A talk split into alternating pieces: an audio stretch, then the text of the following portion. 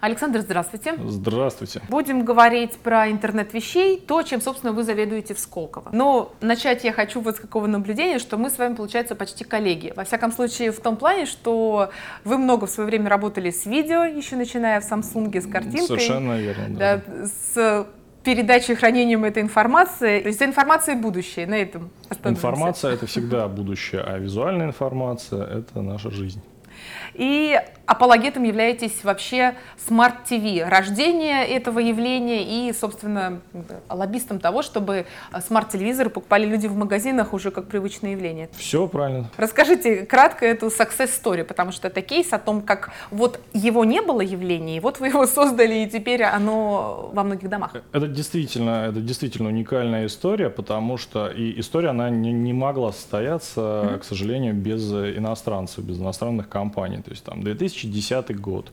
Но на самом деле еще работая в Корее uh-huh. когда-то, да, я непосредственно занимался вот телевизорами, процессорами. Соответственно, потом я оказался в, уже приглашен был uh-huh. в компанию LG как раз и вот занялся своим любимым делом э, развития с нуля. Что тогда было? Тогда были какие-то отсталые телевизоры, в которых uh-huh. был там старенький процессор. Вот они как-то могли ходить в интернет. Но смотреть было нечего. С одной стороны, телевизоры с своей платформой не могут развиваться. Да. С другой стороны, и контентная часть без хорошей платформы не может э, развиваться. Вот такое вот противоречие. Его приходилось устранять. 2010 год, я повторюсь, наверное, в России было порядка там 3-4 тысяч всего лишь телевизоров. Mm-hmm. Это суммарно завезено было. Из них про возможности знали там только группы энтузиастов, там человек там 200-300. И уже по результатам, наверное, трех лет э, было вот охвачено mm-hmm. просто все компании, которые занимались контентом. Туда пришли и Иви, и тогда еще Yota Play, сейчас это ОКО называется. Твигл, Фидель, который уже ушел с рынка, вот все вот эти известные компании, они постепенно вошли в наш магазин, угу. приложение, соответственно, пользователи увидели, что есть возможность что-то смотреть. В России насчитывается сейчас более 5 миллионов активных пользователей, то есть вот 3 тысячи, да, и, и 5, 5 миллионов, то есть всего лишь 5 лет. Могу сказать больше, что по потреблению контента, вот говорят, что там Россия там отстает, да, по потреблению контента, вот в частности по YouTube сервису, да, русские были, российские потребители номером один в мире. А, то есть мы смотрим, мы пользуемся, мы адекватно воспринимаем инновации с точки зрения вот личностного, профессионального mm-hmm. для вас роста, наверное, сейчас в чем-то ситуация похожая, когда вы начинали с трех тысяч пользователей на страну и довели, а, в итоге ваши действия привели к 5 миллионам. Сейчас интернет вещей, тема, безусловно, популярная, особенно если вот не выходить из экспо, то, конечно, да. Но в целом, когда мы готовили, например, на телеканале спецпроект перед Иннопромом промышленной сети, со специалистами отрасли разговаривали. Там, что такое промышленный интернет, далеко не все промышленники понимают. В Сколково какие задачи перед вами стоят, это фактически, вот аналогию-то я начала, как будто бы для России создавать что-то с нуля, мне так кажется. Если я не права, поправьте. А, в Сколково задачи стоят для всех э, сотрудников одинаково. Это коммерциализация российских технологий, угу. выведение как минимум там, на российский рынок, вот как максимум и крайне желательно на международный но проекты в первую очередь, которые обладают научно-технической новизной. Uh-huh. Вот, потому что есть такое понятие важное, это скорость копирования. Его мало да. где упоминают. Uh-huh. То есть вот если есть интересный проект, какой-то железный, программный, да, если его можно скопировать в течение там двух-трех месяцев, ни одна более-менее серьезная компания не заинтересуется. Они придут, посмотрят идею, ресурсов у них финансовых, человеческих хватает, чтобы угу. это сделать там, не за три месяца, конечно, а да. за месяц угу. повторить. А, просто возьмут и все, даже, даже не украдут. Угу. Просто возьмут. Интернет вещей, но прежде всего сенсорные сети, да, это важная тема. Конечно, это больше маркетинга. Понять это не секрет. То есть почему, да, все промышленники так скептически не понимают, были всегда автоматизация, механизации, uh-huh. они, в принципе, э, вот и остались на промышленных. Но другое дело, что сегодня с развитием информационных, в первую очередь, технологий, а, вот этим вещам придан новый импульс. Новая технология приходит, подход меняется uh-huh. и так далее. Получаем новый эффект. То, что казалось раньше невозможным из-за ограниченности технологий, сегодня возможно реализовать. Маленький ликбез э, интернета вещей – это две большие части. С одной стороны, это вот устройство, с другой mm-hmm. стороны, это платформа.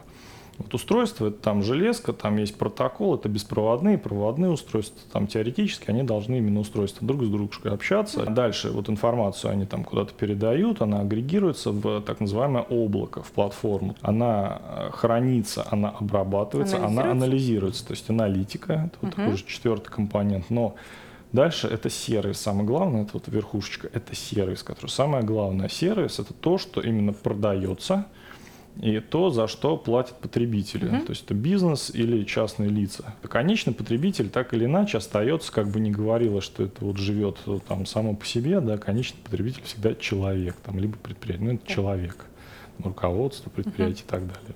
Поэтому в Сколково сейчас уже, наверное, более 70 компаний, так или иначе, то есть и к платформе, мы стараемся закрыть э, вот все вот эти направления. Важным направлением является безопасность.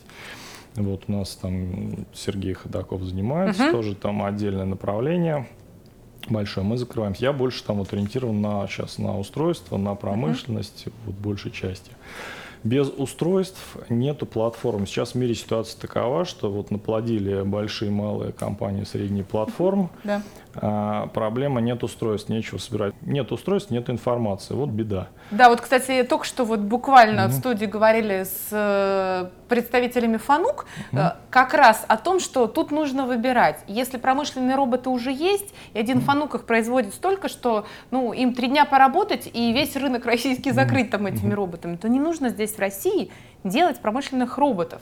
А, развивайте компании, которые будут их интегрировать там, в производство, какие-то такие решения предлагать. В плане интернета вещей, где наша ниша для России, что мы можем такое делать? Вы знаете, я, наверное, не согласен. То есть это действительно позиция иностранной компании. Если угу. мы хотим, можно пойти и купить вот что-то пойти купить. Но дальше возникает вопрос, знаете, такой сугубо политический. Тогда можно купить э, вот, руководителя предприятия иностранного, потому что это дешевле и быстрее.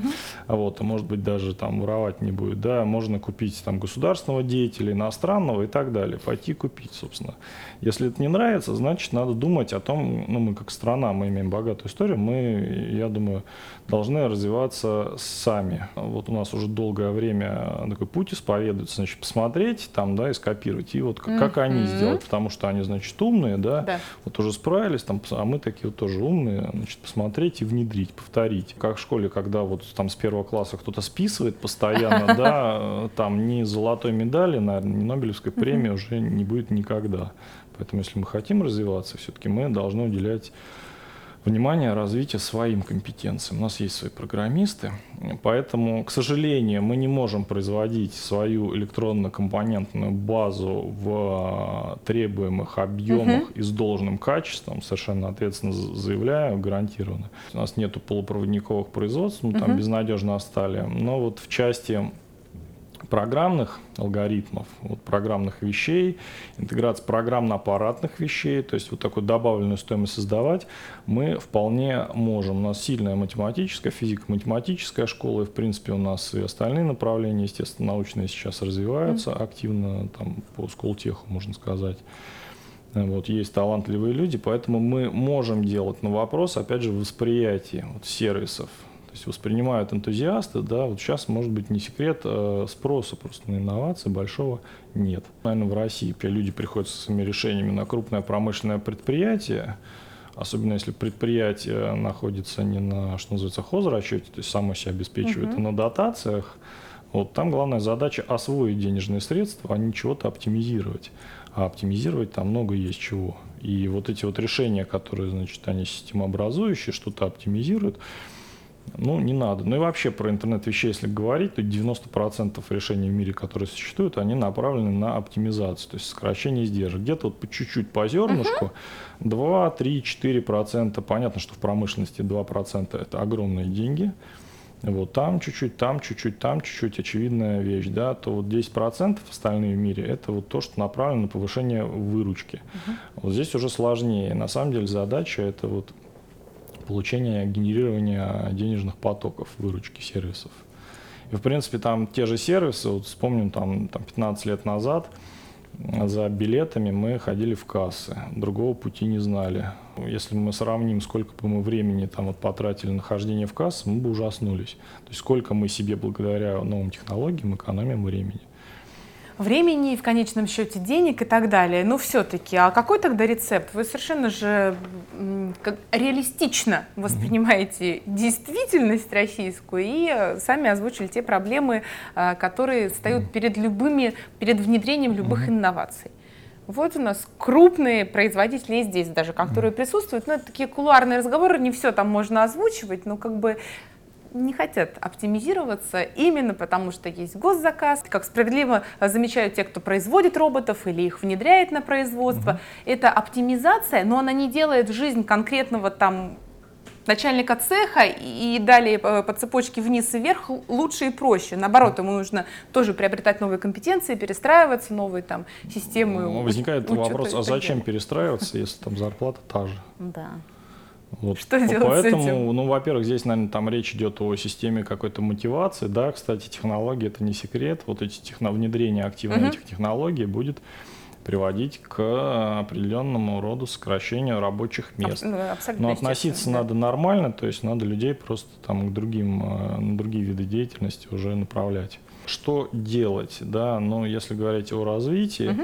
то в первую очередь надо идти к заинтересованным лицам и к лицам, принимающим, действительно принимающим решениям. И такие примеры есть. Вот у нас компания на стенде Минпромторга представлены сколковские компании. Угу.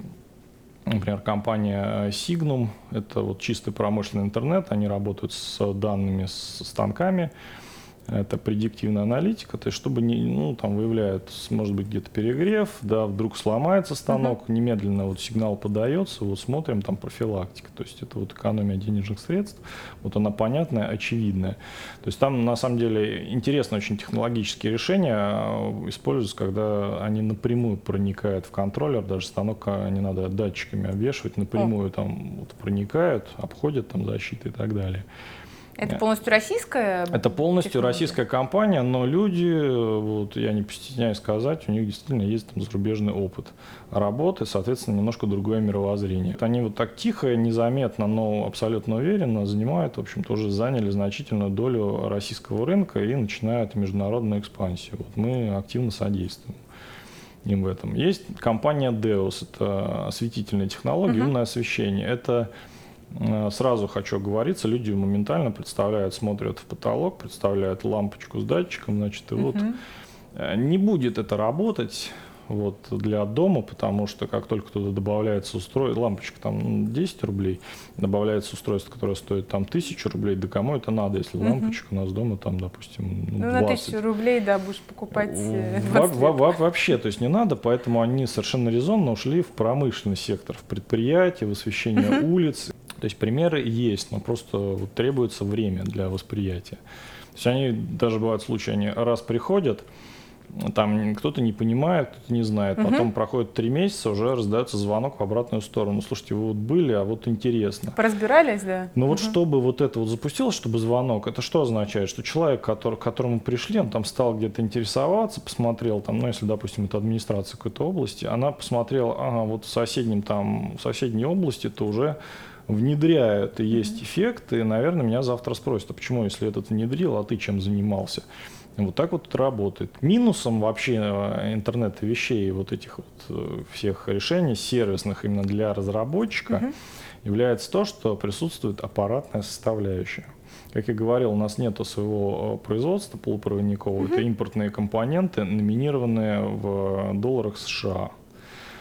Это большой минус. Поэтому если у нас там 10 устройств, ну это ну как-то не очень заметно. Ну, когда понятно. устройств миллион, это вот сразу вот эти вот угу. миллион это найти еще надо вот за два месяца, когда идет там проект. Одной из инициатив Сколково фонда вот со, совместно с коллегами, с нашей ассоциацией российской интернета вещей Сколковской, Э, был предложена инициатива стандарта и протокола национального, mm. да, потому что это вот то, что определяет правила работы устройством. Есть устройство для сельского хозяйства, где огромное расстояние, mm-hmm. там э, низкое энергопотребление должно быть, чтобы там вот в грязи где-то и на, на три года забыть. Есть устройство для умного дома, где короткие расстояния, другие совершенно скорости, и это совершенно разные ситуации, да. и протоколы, стандарты, они не могут быть одинаковые.